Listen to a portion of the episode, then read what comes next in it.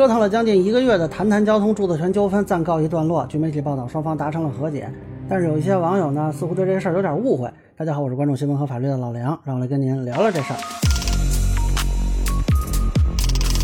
啊，首先是恭喜谭 Sir 啊，终于达成了和解，那么双方也都可以继续自己的事情了。啊，其实我第一次做这个事儿的视频就聊到说双方是有和解这个选项的。啊，当时还有网友说我是让谭 Sir 向恶势力低头。那么后来双方表现出了和解的倾向呢，有的网友还说他不能接受。啊，其实这个结果对于各方来说算是比较合适的啊，我觉得就可以到此为止。啊，但是我看谭 Sir 说呢，他这个事情呢还普及了版权意识。可是我在他的评论区呢看到有一些网友对这个版权的理解好像。是有一些误会啊，甚至有的人到现在呢，连事实层面都没搞清楚，还以为说成都电视台把著作权给卖了啊，这个说明呢，他连韩 Sir 的这个声明都没看懂。当然，具体双方达成一个什么样的协议，咱们是不知道的。但是光从这个声明和谭 Sir 的视频，还是可以读出很多东西。首先是认可了成都电视台的著作权人身份啊，否则我跟你协商个什么劲？包括这句，成都电视台强调其维权仅针对未经许可而进行不当获利的公司经营主体，实际上是认可了成都电视台在公司这个层面的维权行为。啊，但是呢，没有清晰认可谭乔的著作权人身份。这里说谭乔的身份啊，其实跟一开始成都电视台发了一个律师声明，描述的他的身份基本一致，就是交管局委派他来制作。那么双方是共同制作，但这个共同制作是否就有著作权呢？这个不一定啊。目前没有看到说提到他享有著作权，只是说电视台对他的贡献表示充分肯定。啊，这个话是虚的啊！这个贡献完是不是应该有部分著作权呢？这里没提。那么这个事情呢，一开始很多人就说过啊，包括一些律师也提过建议，谭 Sir 是可以去提起诉讼，要求确认自己的著作权的。目前看他没有选择这样做，而是去跟电视台协商了，包括中间还出了一期跟成都电视台合作的视频。我现在呢是代表咱们成都电视台向你感表示感谢。对呀，这一次就是我们和成都电视台一起发起的。成华区不要虚的公益活动。那么现在大家看一下声明里的用词，是谭乔与成都电视台进行了良好的沟通，这个意思很清楚了吧？而且呢，这个声明里呢，没有认为下架风波中成都电视台一方有什么过错啊，也没有显示谭乔提出索赔之类的要求。那么谭乔视频里用词也是恢复上架啊，好像这个就算是满足了吧？那么其次呢，谭乔获得了有限的传播权。目前看呢，主要是基于公益普法、安全宣传等目的。呃，那商业化是不是会有问题？这里边没说啊。包括谈谈交通这个商标未来的使用情况也没有提及。那么这种传播权究竟是基于谭桥作为享有共同著作权人的身份呢，还是说谭桥获得了成都电视台的一部分授权啊？这个暂时不清楚。结合谭桥说双方还有一些细节要协商啊，这部分有可能还在商讨中。对啊，我们进行了多次的谈话和协商。大部分呢都已经达成了一致的意见，一些遗留的细节问题啊，还需要多方啊进一步的协商啊。希望双方能达成共识，不要因为这些细节问题谈崩了啊。我是不想再看第二季了。那第三呢，对于其他二创的这个传播呢，这个声明很清楚的表达了尊重不以非法牟利为目的的合理使用。那么什么叫非法牟利呢？未经授权显然是其中一种，而且这话的意思看，恐怕很难指望谭 Sir 转授权啊，因为这个声明里没有给他转授权的权益。那么后续成都电视台起诉的一些自媒体，有可能还是要继续赔钱的啊！你们不要指望谭桥挡在你们前面。后续呢，我认为成都电视台维权行动会继续。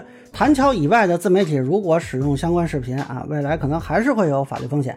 当然，如果主体是个人，暂时不会有被起诉的风险，但是会不会被要求下架呢？啊，这个不知道。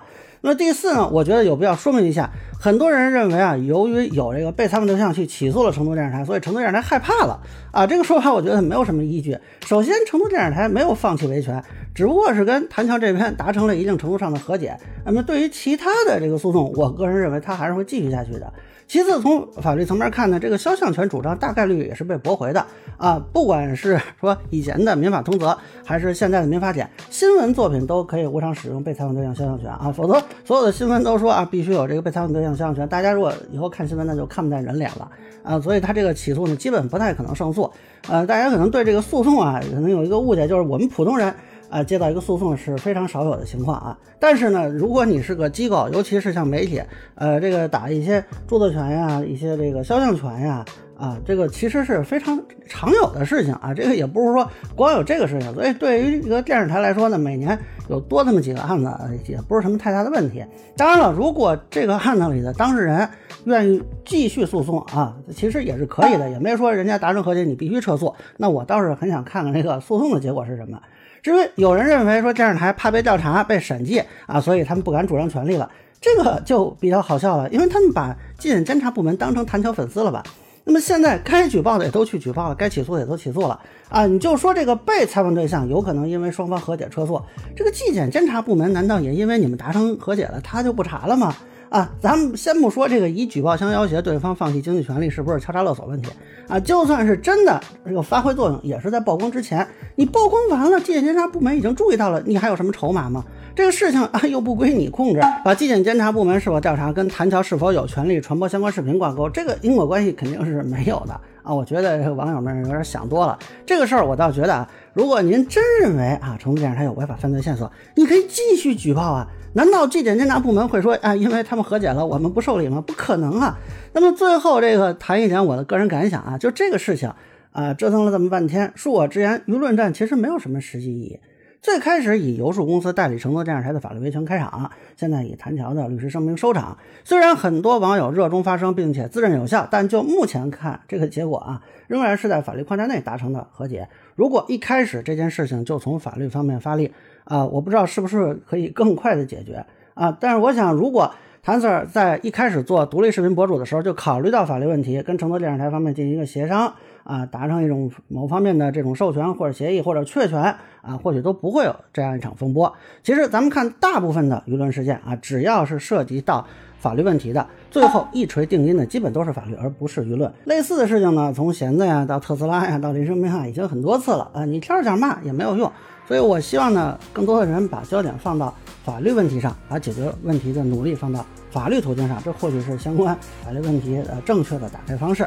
以上就是我对谭桥与成都电视台和解的一个分享。个人浅见难免说了，欢迎不同意见小伙伴在评论区下面给我留言，这个问题我说的还有点意思。您可以关注我的账号老杨不郁闷，我会继续分享更多关于新闻和法律的观点。谢谢大家。